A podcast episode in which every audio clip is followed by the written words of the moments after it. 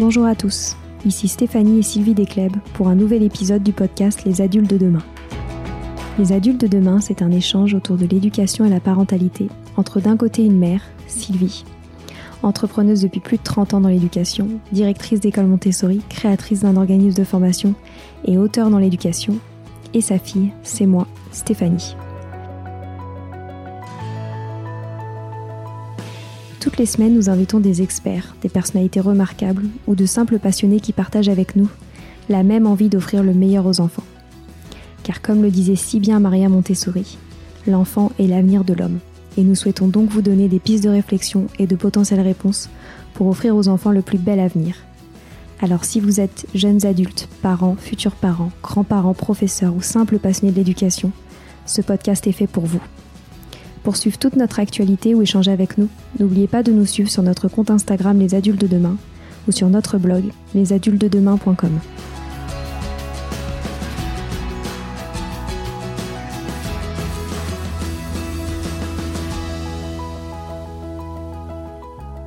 Aujourd'hui, nous avons la chance d'échanger avec Rémi Perla, le fondateur d'Epopia.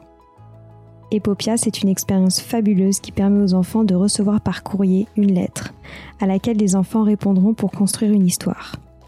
Courrier après courrier, les enfants participent à une aventure hors du commun et personnalisée à travers une correspondance écrite, stimulant la lecture, l'écriture et surtout l'imaginaire.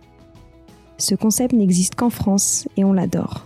On vous laisse donc découvrir dans cet épisode l'histoire d'Epopia et surtout les bienfaits prouvés de cette approche ludique et magique pour les enfants.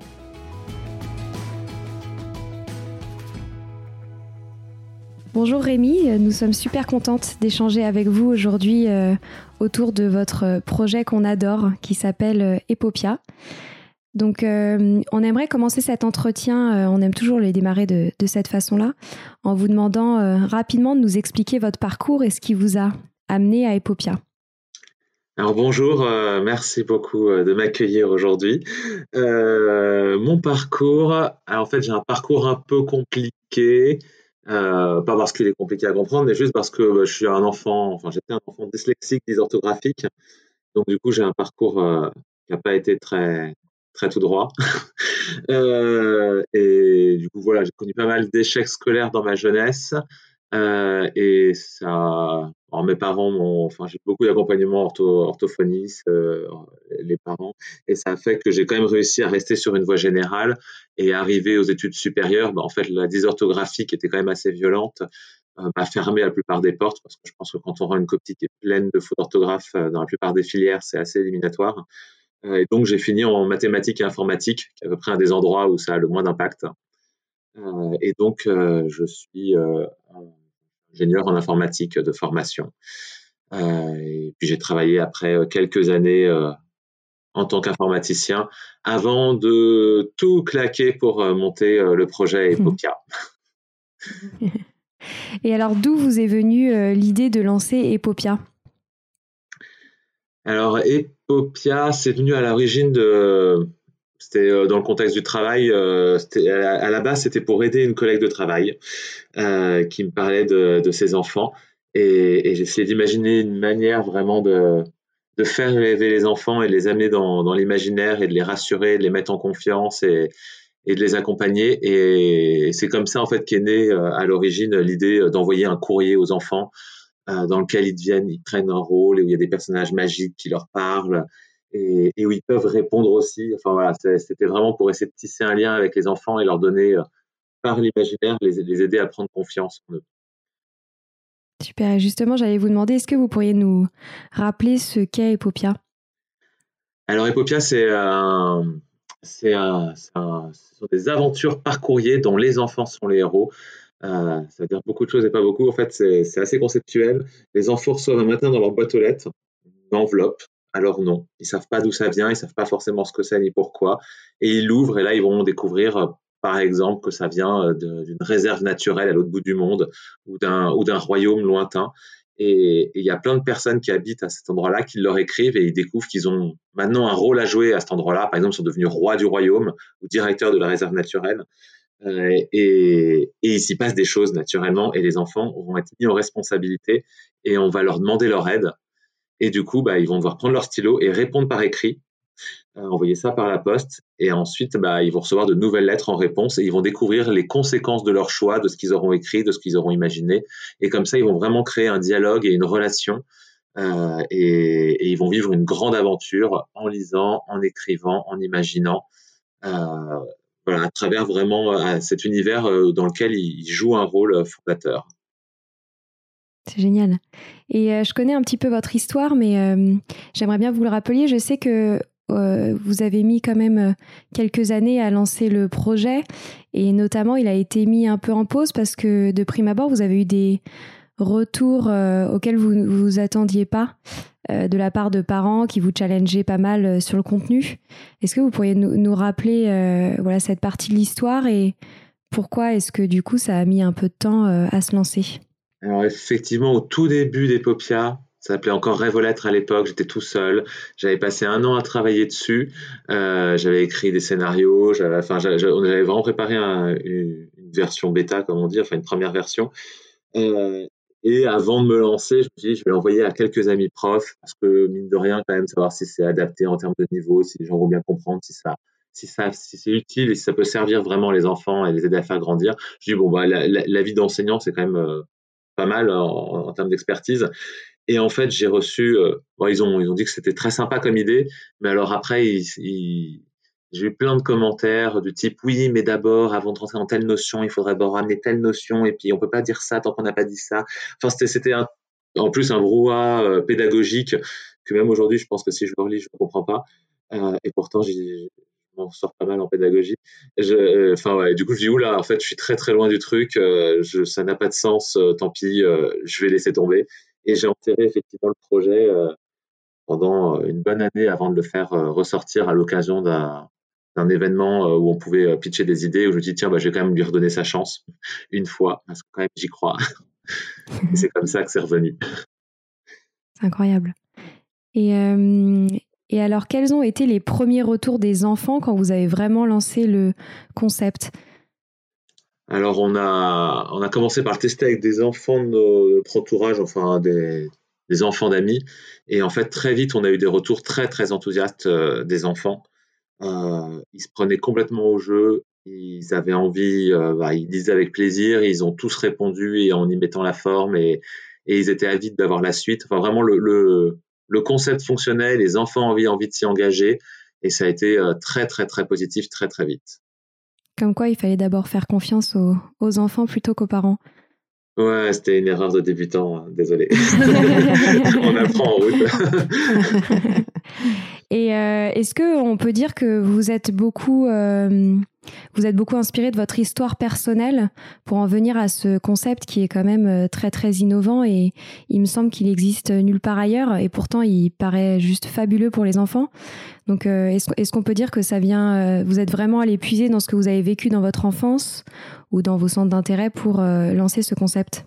En fait, avec Epopia, on donne un peu, ouais, on donne complètement, enfin, moi, je donne vraiment vie à un rêve d'enfant. Euh, c'est un mélange de plein de choses que j'ai vécues, mais euh, je pense que c'est une référence que tout le monde partage. L'histoire sans fin de Michael Ende. Ce, cette histoire où il y a un enfant qui lit un livre et d'un coup, dans un paragraphe, il, il voit la description de lui-même à l'instant où il est en train de lire le livre avec le décor derrière lui de sa chambre. C'est le grenier d'une école normalement, mais c'est vrai. Et, il se dit mais comment c'est possible? Puis à un moment il crie et puis dans le dans l'histoire il il y a un cri qui surgit qui sauve le, les personnages. Et il se dit mais, c'est moi qui ai fait ça? Et il y a une espèce comme ça de, de casser ce quatrième mur. Moi ça avait beaucoup marqué quand j'étais enfant. Euh, et puis d'ailleurs j'ai pratiqué pas mal le, jeu de rôle, qui est du, un mélange entre du jeu et du théâtre, et, et où on casse aussi ce quatrième mur et on, on joue vraiment un rôle. Et c'est vrai que c'est un peu un mélange de, de ces notions là euh, qui, a, qui a donné vie euh, à Epopia qui c'est un peu ouais, le, livre de mes rêves, l'aventure que j'aurais voulu pouvoir vivre étant enfant.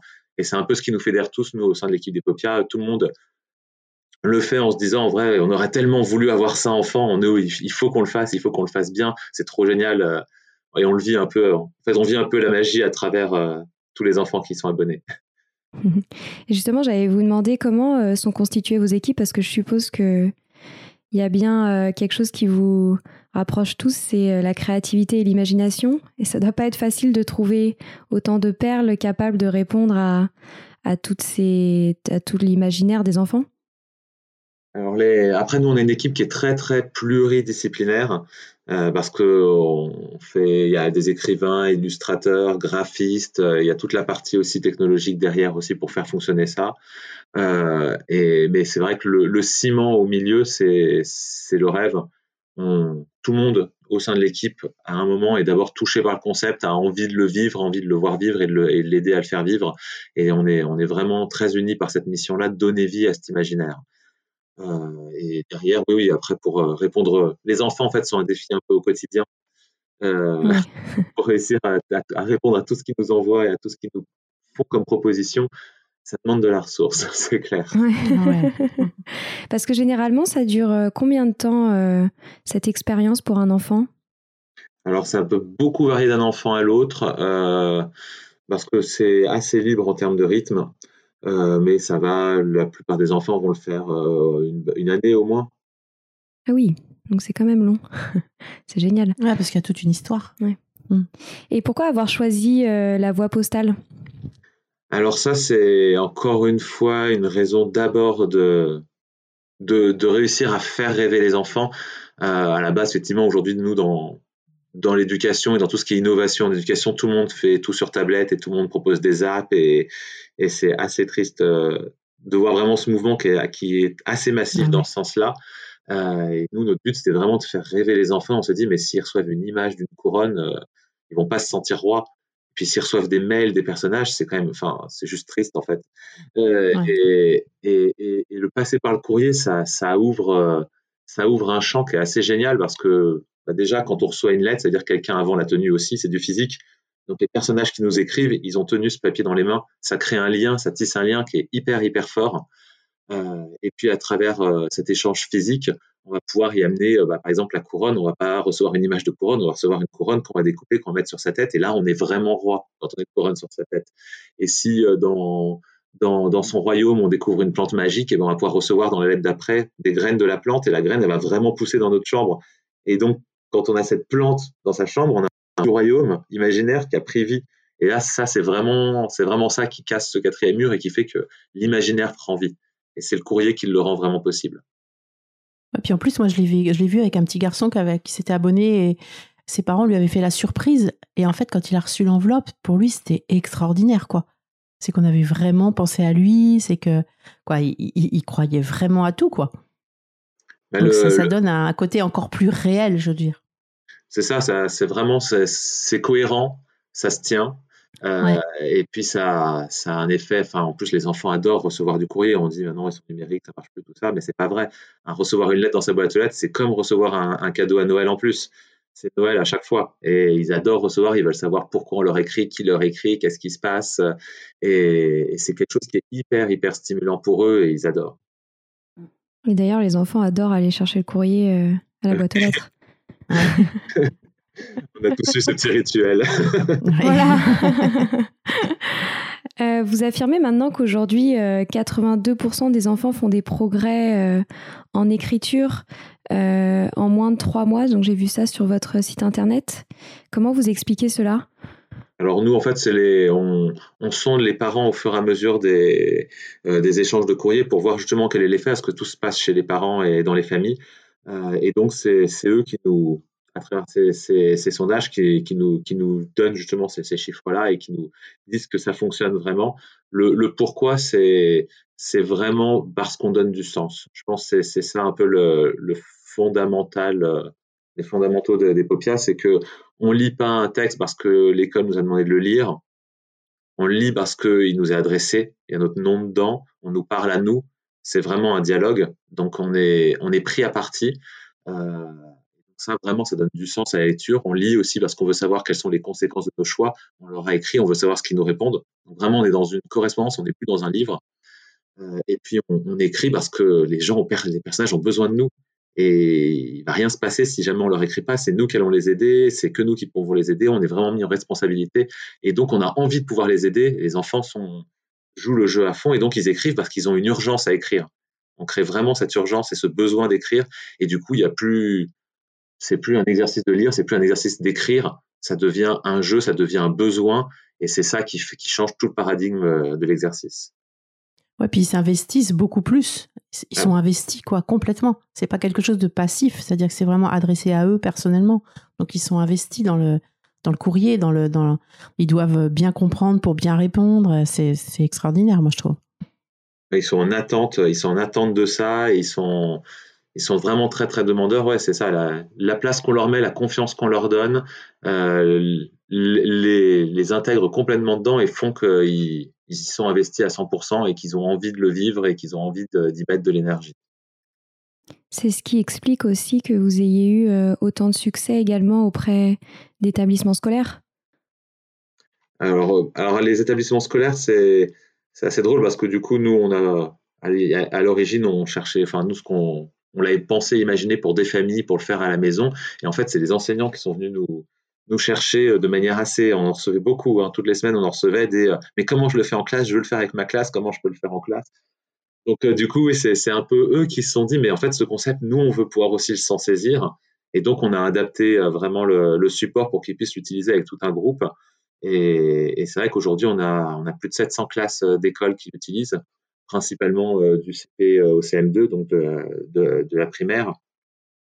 et, et c'est qui va vraiment avoir un effet fou euh, en classe, euh, au-delà de, tout ce qu'on a déjà dit, c'est que ça va avoir un effet hyper fédérateur pour le groupe. Parce que tous ensemble, ils sont mis en responsabilité, tous ensemble, ils doivent faire des choix. Et du coup, euh, ils sortent de, la classe dans la cour de récré, ils parlent que de ça, ils sont tous en train de se dire Ah non, il faut qu'on fasse ça, non, non, moi je pense qu'il faut qu'on fasse ça. Et ils ont des débats sans fin, et ils sont hyper demandeurs auprès de l'enseignant de quand est-ce qu'on répond, quand est-ce qu'on répond, est-ce qu'on a une nouvelle lettre, est-ce qu'on a une nouvelle lettre? Et, ils vivent ensemble ils vivent ça et ça, ça fédère vraiment le groupe et ça fédère la classe de manière assez magique. Ça leur fait même des, sources de jeu hein, dans la cour, hein, parce qu'après ils se prennent pour les personnages et tout, et ils créent le jeu dans la cour entre eux. Ça, c'est une question que j'adore poser, mais est-ce que vous auriez une, une anecdote ou euh, un moment fort euh, d'une histoire d'un enfant qui a vécu quelque chose de vraiment magique euh, grâce à Epopia? Le problème, c'est que j'ai tellement d'anecdotes, on a vu tellement de trucs de fous, parce que c'est vraiment, enfin, chaque jour, on a, on a des nouvelles surprises. Hein. Hier encore, en passant dans les couloirs, on m'a encore affiché une lettre sur le mur. On a un mur où il y a plein de lettres d'enfants et la, lettre était complètement folle. il virait le, chef de la sécurité du parc en disant Il y en a marre, toutes tes décisions sont vraiment stupides. Maintenant, t'es viré, tu n'as plus le droit de mettre les pieds dans ce parc. et, l'enfant était à fou. Et c'était. comme ça, on a, tout le temps des trucs qui sont assez fous. Euh, moi, j'en ai une, effectivement. je, la, je l'ai raconté récemment euh, dans, dans, une vidéo qu'on a diffusée sur YouTube, euh, dans les moments forts des Popias. Mais c'est vrai que c'était vers le tout début. Euh, un jour, on reçoit donc il n'y avait pas beaucoup d'activités, on n'avait pas beaucoup d'abonnés, on n'avait pas, et c'était encore vraiment le démarrage.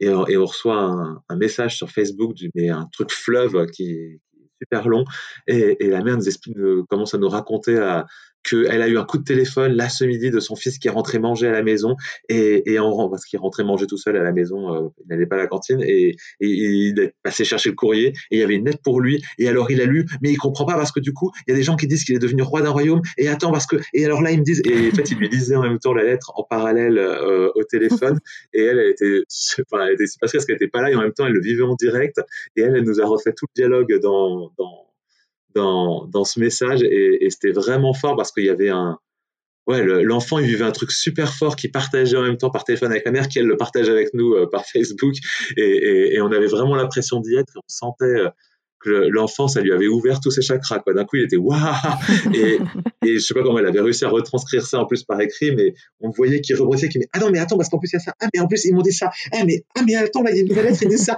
Et il était tout feu tout flamme. En même temps, il découvrait son truc en direct et c'était c'était vraiment vraiment magique et fort. C'est magique, c'est vrai. Mais c'est vrai que ça doit vous mettre une, quand même une certaine pression de réussir à vous adapter en plus à, à, à tous ces engouements qui sont très différents d'un enfant à un autre alors c'est un peu ça, c'est un peu nous notre mission et c'est ce qui fait un peu notre spécificité, c'est que pour le coup on est, on est, on a, on a poussé le concept de personnalisation euh, au-delà de ce qui se fait aujourd'hui. Euh, quand on parle de livres personnalisés ou quand on parle dans les jeux vidéo et tout ça, enfin quand on parle de personnalisation en général, c'est assez gadget. Et c'est vrai que chez nous, on arrive à on a un support qui est complètement libre où les enfants peuvent répondre s'ils veulent sur papier libre euh, sur quatre pages et nous poser des questions et ils peuvent nous demander tout et n'importe quoi. Euh, et, on va vraiment lire ces réponses et on va y répondre. Alors, on va pas forcément répondre s'il y a 25 questions, on va pas pouvoir répondre à 25 questions dans le courrier d'après, sinon ça ne marche plus. Mais on va, on va vraiment répondre aux questions des enfants et se demander, eh, mais toi, qu'est-ce que tu aimes faire dans la vie? Et ben, les personnages vont dire, ah ben, moi, j'aime bien faire du kayak, et j'aime ceci, j'aime cela. Et on va essayer vraiment de répondre à chaque question de chaque enfant. Euh, et, donc, on est vraiment dans un dialogue et dans quelque chose de, on, on crée de l'humain en fait. Ouais, c'est extraordinaire. Parce que techniquement, comment ça fonctionne? Comment est-ce que vous arrivez à, personnaliser à ce point-là? Bah, C'est qu'on a, on a un pari statistique.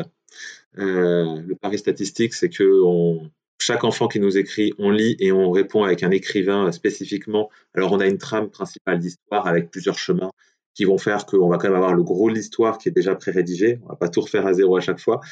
Euh, et on va pouvoir aussi ouvrir des nouvelles routes. S'il y a plein d'enfants qui demandent quelque chose qu'on n'avait pas prévu, ben on peut ouvrir une nouvelle route et rajouter des et, et donc avoir euh, une histoire qui évolue différemment. Euh, et ensuite, on va avoir un, niveau de personnalisation justement sur tout ce qui est euh, les, enfants demandent des choses en plus, posent des questions, euh, nous, nous, demandent d'autres choses. Et là-dessus, on va avoir un écrivain qui va rédiger des paragraphes pour répondre à chaque question. Et ça, ça va venir nourrir en fait une base de données où on a euh, aujourd'hui 2000, euh, 3000 paragraphes pour chaque histoire euh, qui ont été rédigés, parfois avec des, avec des illustrations spécifiques ou des choses comme ça.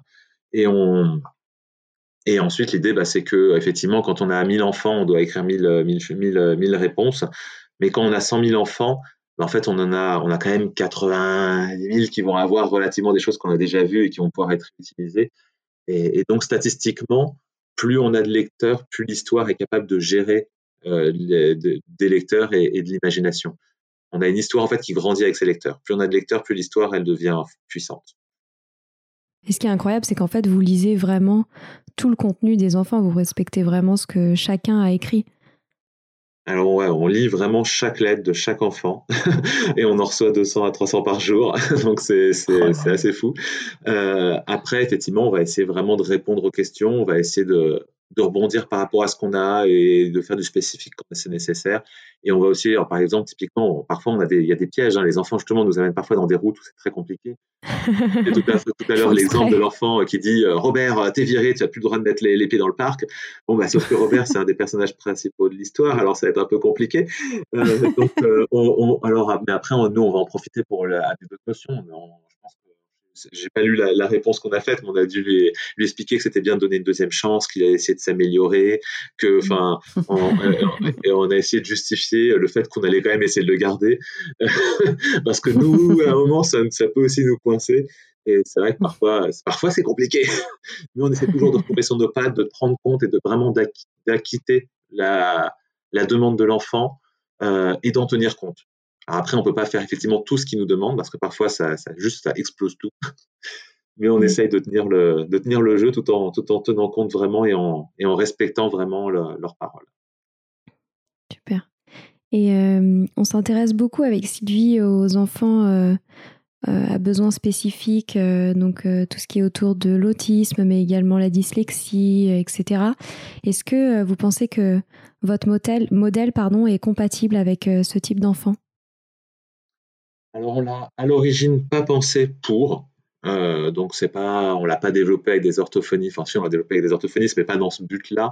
Euh, mais donc, on l'a, on l'a pas pensé pour. Par contre, c'est en gros dans la panoplie des outils, euh, des outils qui existent et qui sont mis à disposition des parents, on fait partie de la panoplie. Et en fait, quand nous, on a souvent des parents qui qui viennent nous voir en disant ben nous on, on était en fait à bout on avait on n'arrivait pas on avait on avait plus de solution et donc on a testé parce qu'au final, quand on n'a plus de solution, bah, on est prêt à tester des choses nouvelles.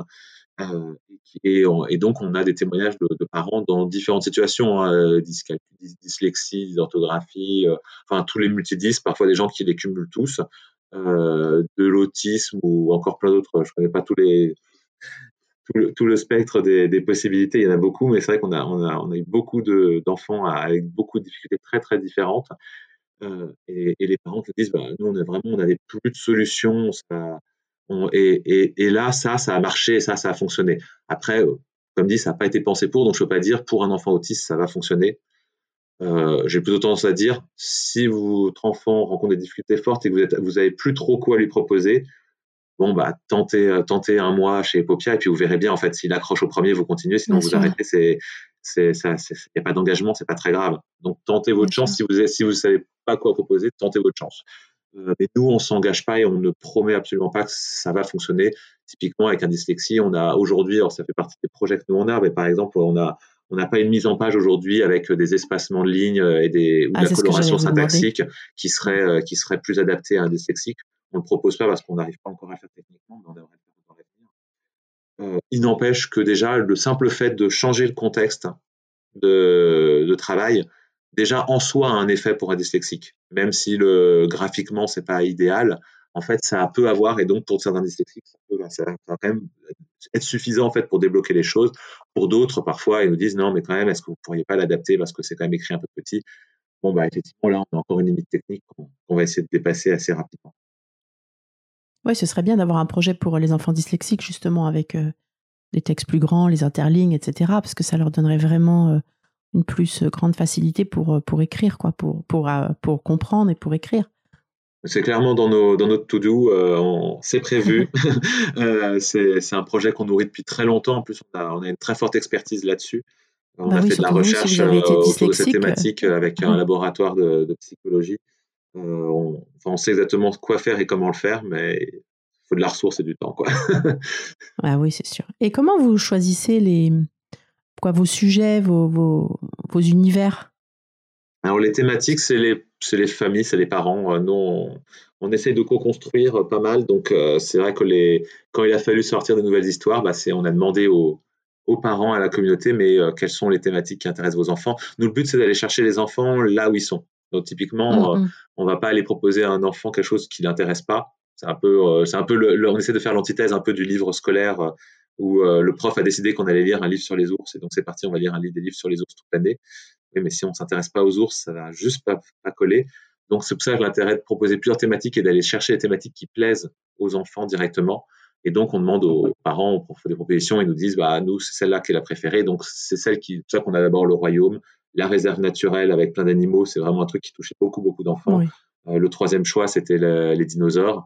Et là, on est en train de préparer une nouvelle histoire et qui est complètement co-construite. Alors là, au-delà du thème, c'est les parents qui, enfin, c'est la communauté dans son ensemble qui a choisi le thème, les pays qui allaient visiter, les, les valeurs qu'on allait porter, les noms des personnages, les cara design, le, qui ont validé le scénario. Enfin, c'est vraiment quelque chose qu'on co-construit euh, très, très fortement avec la communauté. Et, et, donc là, ça va être un voyage autour du monde. Et c'est vrai, et c'est pour le coup les parents vraiment qui nous l'ont demandé. Quoi. Et vous essayez de vous adapter à l'évolution des programmes scolaires? Alors, on n'est pas un... C'est là où on n'est pas un pro, on n'est pas un outil pédagogique en soi. Nous, il n'y a pas, il a pas des cours, euh, il n'y a pas de leçons dans ce qu'on fait. Il y a pas, on ne suit pas un programme. On est un, on amène un contexte. On amène un contexte imaginaire, euh, ludique, sur lequel les enseignants peuvent. Alors nous, après, on propose des activités autour, on propose des choses à faire autour, mais c'est plus un contexte sur lequel les enseignants vont pouvoir greffer eux tout ce qu'ils veulent et donner justement à, du coup cette patine beaucoup plus ludique et, et, et pouvoir rebondir sur la motivation euh, de, du groupe euh, grâce à ce sujet-là pour aller amener eux tout, tout, tout ce qu'ils veulent faire faire euh, tout ce qu'ils veulent faire mmh. avec leurs élèves. Parce, parce, que ce qui est sûr, c'est que vous devez quand même euh, aider beaucoup d'enfants qui ont des difficultés ou qui n'aiment pas particulièrement la lecture ou l'écriture de trouver une manière vraiment ludique euh, de, de s'améliorer dans cet apprentissage. Mais c'est là où même, euh, typiquement en, en famille, on, nous, on n'est pas une méthode pour apprendre à lire, on n'est pas une méthode pour apprendre à écrire. D'ailleurs, quand les enfants nous envoient des lettres, on leur renvoie pas la lettre après avec du rouge pour leur dire où c'est qu'il y avait des fautes d'orthographe. les pauvres. Mais, mais voilà, c'est justement ça qu'on veut pas faire. Ils n'écriraient plus. Ils vous écriraient plus. Nous, notre philosophie, c'est plus les enfants écriront, mieux ils écriront, plus ils prendront du plaisir à lire et écrire, mieux ils liront et écriront, et plus ils liront et écriront derrière, et donc plus ils rentreront dans un cycle où ils s'amélioreront et gagneront en confiance et en envie. Et c'est là où on bondit sur, euh, où c'est, enfin, c'est, faut d'abord faire naître l'envie chez l'enfant. Et si l'enfant, ça c'était, euh, une citation de, ça remonte, hein, ça c'est Rousseau, hein, qui dit euh, c'est à, à, oublier les dés et tous les matériels pour faire apprendre à lire un enfant, donner-lui l'envie. Une fois qu'il aura envie, tout deviendra facile. C'est bien sûr. Et ce qui rebondit très bien aussi avec tout ce qui est Montessori. Enfin voilà, c'est vraiment ça. Il faut que ça vienne de lui et qu'il ait l'envie. Et une fois qu'il a l'envie, ça, ça, devient beaucoup plus facile et plus naturel. Et nous, on est un, un, plutôt un outil qui crée cette envie et qui crée cette motivation et ce contexte dans lequel il a envie de le faire. Et ensuite, l'adulte, l'accompagnant, enfin tous les gens qui sont autour vont pouvoir, euh, typiquement, on a les, beaucoup de cas comme ça d'enfants euh, euh, qui aiment pas écrire et les parents nous disent, bah, il est, bah, il est revenu vers nous avec, il avait écrit sa lettre, mais c'était un brouillon, il nous a demandé de la corriger et pour après la réécrire au propre. Jamais de notre vie on l'avait vu nous demander de corriger un brouillon. Dire jamais il avait daigné faire un brouillon et, c'est l'enfant qui s'est retrouvé à être moteur et à demander à se faire corriger un brouillon avant de le réécrire au propre parce qu'il voulait vraiment que les, personnages soient fiers de lui, comme il a été mis en responsabilité, il voulait être à la hauteur des attentes qu'on avait projetées sur lui. Et donc, c'est lui vraiment qui a commencé à rentrer dans, dans cette modalité-là, qui normalement est très imposée par les adultes. Et voilà, c'est vraiment ce genre de choses-là que ça génère. Et après, l'adulte va pouvoir s'en saisir et, rebondir dessus. Ce que, que j'ai remarqué aussi, c'est que quoi, ce qui est intéressant aussi, je trouve, par rapport aux familles, c'est que c'est aussi un projet qu'ils peuvent faire avec leurs enfants, quoi, les enfants et les parents. Donc c'est quelque chose qu'ils font ensemble aussi, c'est un, partage aussi. Ça, c'est intéressant, mais un partage euh, qui n'est pas scolaire, en fait, puisque justement, il n'y a plus ces notions, euh, fais pas de faute d'orthographe, fais pas. Et, c'est ça aussi intéressant, je trouve. Ça, ça fait un projet commun parents-enfants qui, qui, est, sympa aussi, je trouve. C'est complètement dans, dans, l'idée, effectivement, c'est partage. C'est vraiment un moment de partage où on vit ensemble. Les, les enfants ont envie de vivre ça avec le parent. Moi, je l'ai fait avec, euh, avec, avec, mes enfants. Je ma deuxième histoire avec chacun de mes enfants ma fille, elle est encore à la première, mon fils à la deuxième. Euh, et, c'est vraiment un moment euh, particulier ensemble. Euh, qui, et ouais, c'est vraiment quelque chose qu'ils aiment partager. Alors les plus grands, par contre, quand ils vont avoir 9-10 ans, ça va être un peu leur jardin secret. Souvent, les parents nous disent, bah, en fait, on, voit passer l'enveloppe, mais on n'a pas le droit de savoir ce qu'il y a dedans, on n'a pas le droit de ce qui se passe, on voit, on, voit arriver, mhm. on voit repartir l'enveloppe dans le sens, la réponse. Et c'est son jardin secret, c'est son truc, et, les enfants le vivent vraiment en autonomie. Mais chez les plus petits, c'est vraiment un moment qui est très très partagé. On fait les activités ensemble, on discute ensemble autour de l'histoire et des décisions. Il y a des et puis les enfants sont assez fous quand ils ont ils ont des, énigmes à résoudre, ils ont des situations, ils doivent aider les personnages.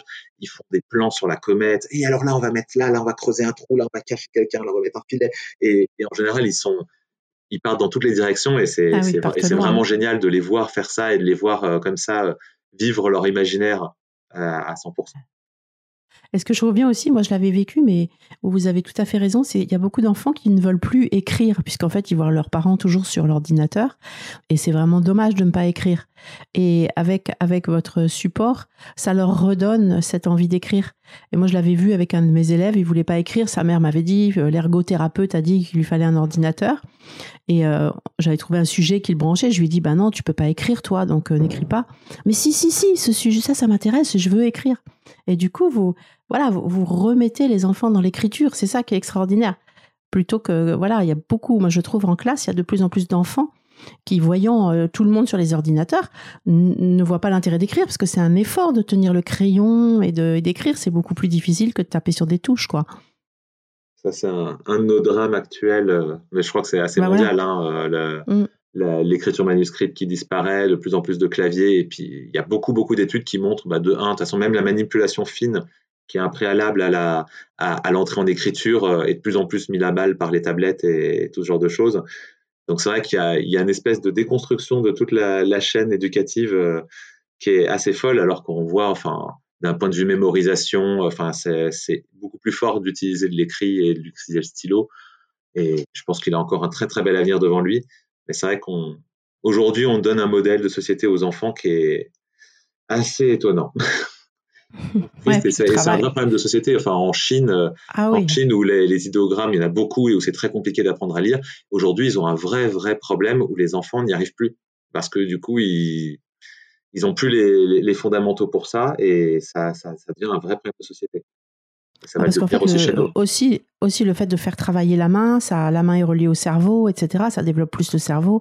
Donc c'est fondamental de faire travailler la main de toute façon. Justement dans le geste d'écriture. Donc euh, vraiment là, comme les enfants aujourd'hui, ils, ont, vraiment besoin, et c'est bien, d'avoir un but pour écrire. Et là, vous, vous leur donnez aussi un but dans, dans l'écriture, quoi. Et, et à vous remettez aussi, comme vous dites, le, le, le courrier, quoi. Le fait d'envoyer, de mettre dans une boîte aux lettres et, et soi-même d'aller dans la boîte chercher le courrier, c'est c'est fondamental, je trouve. Et alors le, truc en plus qu'on a grâce au courrier, alors c'est assez contre-intuitif parce qu'en vrai c'est à contresens de tout ce qu'on fait aujourd'hui, mais ce qu'on amène mm. aussi avec le courrier, euh, c'est l'attente, la, frustration, la patience, le temps long.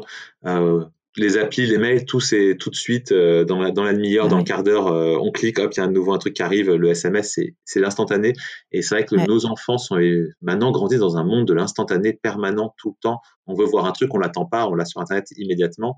Et nous, là, là, ils postent leurs lettres et, et ben ils vont devoir attendre parce qu'il faut que leur lettre arrive jusque chez nous, il faut qu'on réponde, il faut que notre lettre revienne jusqu'à chez eux. Et, et ce temps de l'attente, bah, il permet d'apprendre à gérer une frustration, mais il permet ah aussi beaucoup de libérer l'imaginaire. Parce qu'on se demande où est ma lettre, qu'est-ce qu'ils en ont pensé, qu'est-ce qu'ils sont en train d'en dire, qu'est-ce qui se passe en ce moment dans mon univers? Et tout ce temps-là, il est permis grâce à ce courrier qu'on n'aurait pas si on était en numérique. Ouais. C'est vraiment top. Est-ce que euh, vous avez pour projet de proposer à des enfants plus âgés ou même à des adultes? Parce que j'étais en train de réfléchir justement à ce que vous disiez, mais je sais même le fait de plus écrire, c'est quelque chose qui concerne euh, même les, adultes, et que je suis sûre qu'ils seraient ravis de pouvoir même faire travailler encore plus leur imagination. Donc je me demandais si vous aviez ce type de projet-là. Oui, alors de prime abord, on est parti sur les enfants parce qu'ils ont une capacité à se laisser embarquer par leur imaginaire qui est beaucoup plus forte que celle des adultes. Euh, et donc ça, ça pourrait peut-être leur redonner redonner l'imaginaire aux, adultes, ce serait bien. Ouais, mais en tout cas, c'est plus facile en tout cas d'embarquer les enfants dans un ah imaginaire, euh, donner, donner une histoire aux enfants, ils vous suivent jusqu'au bout du monde. Voilà, ça, ça, marche. Les adultes sont plus cartésiens et sont plus, enfin, ils ont, c'est un peu plus asséché, c'est plus compliqué. Euh, mais on a l'ambition effectivement à long terme de pouvoir euh, monter en âge. Une de nos envies à terme, c'est de pouvoir, c'est de, de, convaincre J.K. Rowling de faire le tome 9 d'Harry Potter en Euh, le tome 8, c'est une pièce de théâtre. C'était pas très très réussi. Mais le tome 9, ce sera une aventure par courrier dont les enfants seront ministres de la magie et diront à Harry, à Ron et Hermione qu'est-ce qu'ils doivent faire. Et ça, ça touchera le euh, public de tous les âges. Et effectivement, là, on, amènera tout le monde dans, dans l'écrit. Justement, je me demandais, euh, Epopia, dans 5 ans, dans 10 ans, dans 50 ans, qu'est-ce que ça va devenir? Alors, pour le, très long terme, c'est difficile à dire. est-ce qu'il y aura encore la poste dans 50 ans Aux États-Unis, il y a un débat actuellement sur est-ce qu'on n'arrête pas la poste tout court. Donc, euh, c'est. Euh, oh c'est vraiment, euh, la société évolue et c'est assez difficile de voir ça. Le, nous, notre ambition, effectivement, est, avec Epopia, ce qu'on crée, c'est vraiment un nouveau média, une nouvelle manière, c'est un nouveau type de littérature, c'est assez particulier. Euh, une nouvelle manière de tisser du lien avec euh, un personnage imaginaire, avec un monde imaginaire. Et donc le but effectivement, c'est que, bah, que ça devienne une nouvelle, euh, une nouvelle norme. C'est qu'on puisse, tout comme les longs métrages, quand Disney a fait son premier long métrage avec Blanche Neige, c'est devenu une norme. Maintenant, tout le monde fait des longs métrages animés. Bah, c'est de pouvoir créer le nouveau style de littérature interactif, personnalisé par courrier. Et, et ça, bah, le but, c'est que ça devienne une norme, qu'on puisse y développer plein d'histoires dessus. Et donc, nous, on crée notre propre multivers euh, mais que demain euh, qu'on puisse échanger avec euh, Elsa et Olaf de la Reine des Neiges, qu'on puisse échanger avec Harry, Ron et Hermione de, Harry Potter, et qu'en fait les mondes imaginaires prennent vie à travers ce format-là, et pas que nos mondes, mais les mondes imaginaires au sens large. Et du coup, tous les, tous les âges, voilà. Ce serait bien d'arriver à convaincre Disney. Je sais que vous êtes un grand fan. on y travaille, on y travaille. On a des contacts. Un jour, un jour, ça va se faire. Ah ouais, c'est sûr. J'ai vu que vous aviez un nouveau projet sur Facebook, les petites histoires, non? C'est pas. Alors les petites, ça. Les petites histoires, en fait, c'est parce que justement, on a aujourd'hui nos, trois univers principaux euh, le monde médiéval, la, réserve naturelle et les, dinosaures, qui sont un, un univers où les personnages sont les mêmes, un peu comme était une fois l'homme, était une fois la vie, était une fois l'espace. On a un peu les mêmes personnages qui se répètent dans des univers différents. Et là, avec la nouvelle histoire qu'on est en train de préparer, qu'on co-construit avec la communauté, euh, et ben on, on, est en train de créer un chapeau autour de ça et donc de créer un multi un multivers. Donc c'est un seul univers commun et cohérent euh, qui, et, qui, qui se tient. Et donc, du coup, on a des personnages qui sont récurrents et qu'on essaye d'amener aujourd'hui, de leur donner un peu vie et de les amener dans d'autres, dans d'autres espaces. Donc, on a effectivement notre équipe euh, créatrice à, à commencer à rédiger pas mal de petites histoires pour essayer de, voilà, d'amener nos, nos, personnages dans d'autres contextes. Et puis l'idée, c'est aussi qu'on amène aussi du contenu et, et, et du soutien aux, aux, parents euh, nous, pendant tout le, le, confinement, par exemple, on a, on a mis à disposition plus de 200 fiches pédagogiques, je crois, à ce jour, des cahiers d'exercices, des, on a, on a mis pas mal de contenu à disposition. Et là, maintenant, bah, avec les petites histoires, on crée aussi euh, des, des histoires à lire le soir, euh, des choses à partager avec les enfants, des temps de lecture ensemble. le but c'est vraiment de donner, de donner aussi de la matière pour, pour les parents et les enfants. Ah, super. Et alors, moi, personnellement, donc j'ai une classe de, d'une 40, 45 enfants de, du CP au CM2, donc de 5 ans à, à 10, 11 ans. Et qu'est-ce que vous me conseilleriez de, de, faire, de prendre comme abonnement? Parce que nous, donc avec les personnes qui travaillent avec moi, on voulait absolument prendre des abonnements. Mais qu'est-ce qu'on fait? On, on, prend des abonnements par âge? Nous, on serait plutôt intéressés à mélanger, vous voyez, les enfants. Donc comment, comment on peut faire? Parce qu'on aime bien garder ce mélange des âges où ils travaillent ensemble et, et, et voilà, chacun apporte à l'autre. Alors, j'avoue, je me suis jamais projeté dans ce cadre-là, parce que comme dit, c'est les enseignants qui eux-mêmes viennent en général avec leurs demandes et disent est-ce que ça peut, est-ce que, est-ce que je peux l'utiliser dans ce contexte-là? Et en, général, bah, ils essayent et ça fonctionne. Mmh. Le, nos histoires, typiquement, les histoires aujourd'hui qu'on propose aux écoles, elles sont écrites en plusieurs niveaux de lecture. Ouais, c'est ça. selon le niveau euh, des enfants, selon le niveau. Euh, des, bah, par contre, c'est un seul niveau à la fois. Je ne sais pas si on est capable de proposer dans les trois niveaux en même temps, en parallèle. Là, je pense que des gens qui vont me taper sur les doigts. Euh, je sais pas, mais après, bon, après, en général, le niveau le, le niveau le plus bas fonctionne pour tout le monde. C'est juste que c'est moins. Ouais, c'est ça. ça. peut être moins stimulant pour des plus grands. Après, c'est une mais qu'est-ce qu'on fait? On prend trois, on prend trois aventures différentes euh, et, euh, et, et, les enfants choisissent en fait. Je Parce sais. que comme ils sont 40, c'est mieux. Peut-être les mettre par Après groupe, 40, ça fait un gros sur les thèmes qui vous intéressent. De toute façon, c'est un truc qui se fait en groupe. Alors, c'est vrai qu'à 40, ça risque de faire un peu beaucoup. Euh, mais euh, est-ce que c'est intéressant de mixer les niveaux, mixer les âges? Euh, Ça dépend vraiment de la dynamique de classe. Est-ce qu'on veut ait- Par exemple, nous, typiquement, quand, on, quand une classe rentre dans le monde médiéval, ils deviennent grand conseil, de, le grand conseil royal du royaume, mais euh, ils peuvent rien n'empêche au sein de la classe qu'on se dispatche les rôles et qu'on se dise ah bah toi tu étais enfin euh, ouais, et, que, et que selon les niveaux bah on se donne des rôles différents et que Ouais, c'est ça. après on peut imaginer une organisation autour c'est c'est vrai que là-dessus nous on fait plutôt confiance euh, après aux, aux enseignants et à- aux accompagnants pour euh, pour se saisir et imaginer leur manière de l'utiliser Euh, parce que ouais là, comme ça à froid Mais quand les, quand, les, quand les professeurs des écoles prennent, c'est pour toute une classe, ils prennent une. un, en général ils prennent un abonnement pour une classe, parfois une mix Ok. de classes euh, c'est des mais projets savoir c'est des- combien- c'est un combien projet de classe d'enfants- c'est toute la classe Ouais, ensemble combien qui Ouais. Mais nous, comme c'est plutôt individualisé, donc euh, je vais prendre plusieurs projets. Nous arrivons euh, à la fin de cet entretien. Euh, donc moi j'aime bien euh, poser en dernière question si vous auriez un dernier conseil euh, ou peut-être quelque chose, une recommandation pour des parents qui hésitent à se lancer dans Epopia, qui ont des enfants, qui pour qui c'est difficile d'apprendre à lire ou à écrire. Qu'est-ce que vous leur conseilleriez? Bon, déjà, s'ils ont des enfants qui ont des difficultés en lecture, en écriture, euh, lisez-leur des livres. ne, les forcez pas à lire, lisez-leur, donnez-leur de la lecture, euh, offrez-leur de la lecture, et ça, c'est vraiment cool. C'est comme ça qu'on garde le lien avec le livre et qui fait que plus tard, il s'y raccrochera. Quand il sera sorti de ses difficultés, il gardera ce lien intime avec le livre et il faut vraiment lire aux enfants tant qu'ils savent pas lire et qu'ils n'ont pas l'envie de lire en indépendance, il faut leur offrir de la lecture. Je pense que c'est vraiment important. Et, après, euh, Epopia est une solution parmi d'autres, euh, mais euh, ouais, ça se tente, ça se tente, ça et comme on, on l'a vu avant, ça fonctionne souvent et il y a beaucoup d'enfants pour qui c'est c'est vraiment quelque chose qui va qui peut s'avérer libérateur. Sur l'écriture aussi, on en parlait tout à l'heure, l'écriture manuscrite et du clavier. Moi, en tant que dyslexique, le clavier pour le coup m'a beaucoup libéré euh, quand j'ai pu euh, faire euh, découvrir la, la, la, la touche des lettres et, ne pas barrer et réécrire tout le temps, et juste euh, appuyer sur une touche pour effacer une lettre. Ça m'a quand même libéré la vie euh, très très fortement. Donc nous, on n'est pas on n'a pas non plus de chapelle. Hein. Les enfants nous répondent sous la forme qu'ils veulent, par manuscrit, par euh, en tapant à la machine. Enfin, c'est eux qui choisissent. Euh, et donc, il ne faut pas hésiter à vraiment proposer des modalités différentes à ces enfants pour euh, pour qu'ils trouvent celle dans laquelle ils sont en confort. Voilà. Tester, essayer.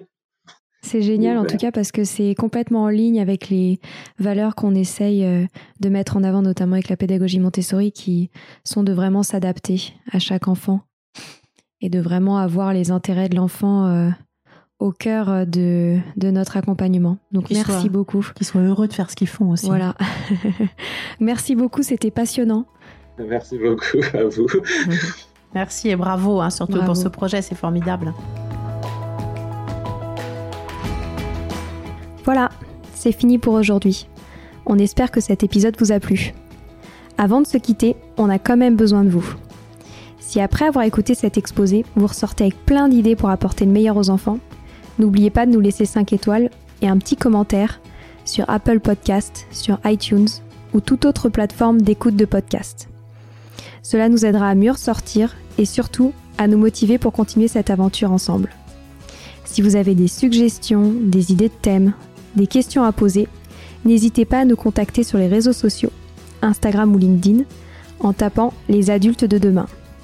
Nous serions ravis d'échanger avec vous. Si vous souhaitez en savoir davantage sur Sylvie, je vous invite vraiment à aller voir son blog sylvidescleb.com ou à la suivre sur Instagram en allant sur son profil sylvidesc, D-E-S-C, Montessori. Enfin, si vous souhaitez en savoir plus sur le calendrier des prochaines formations Montessori, rendez-vous sur www.apprendre-montessori.fr. On a hâte de vous retrouver vite et à très bientôt sur les adultes de demain.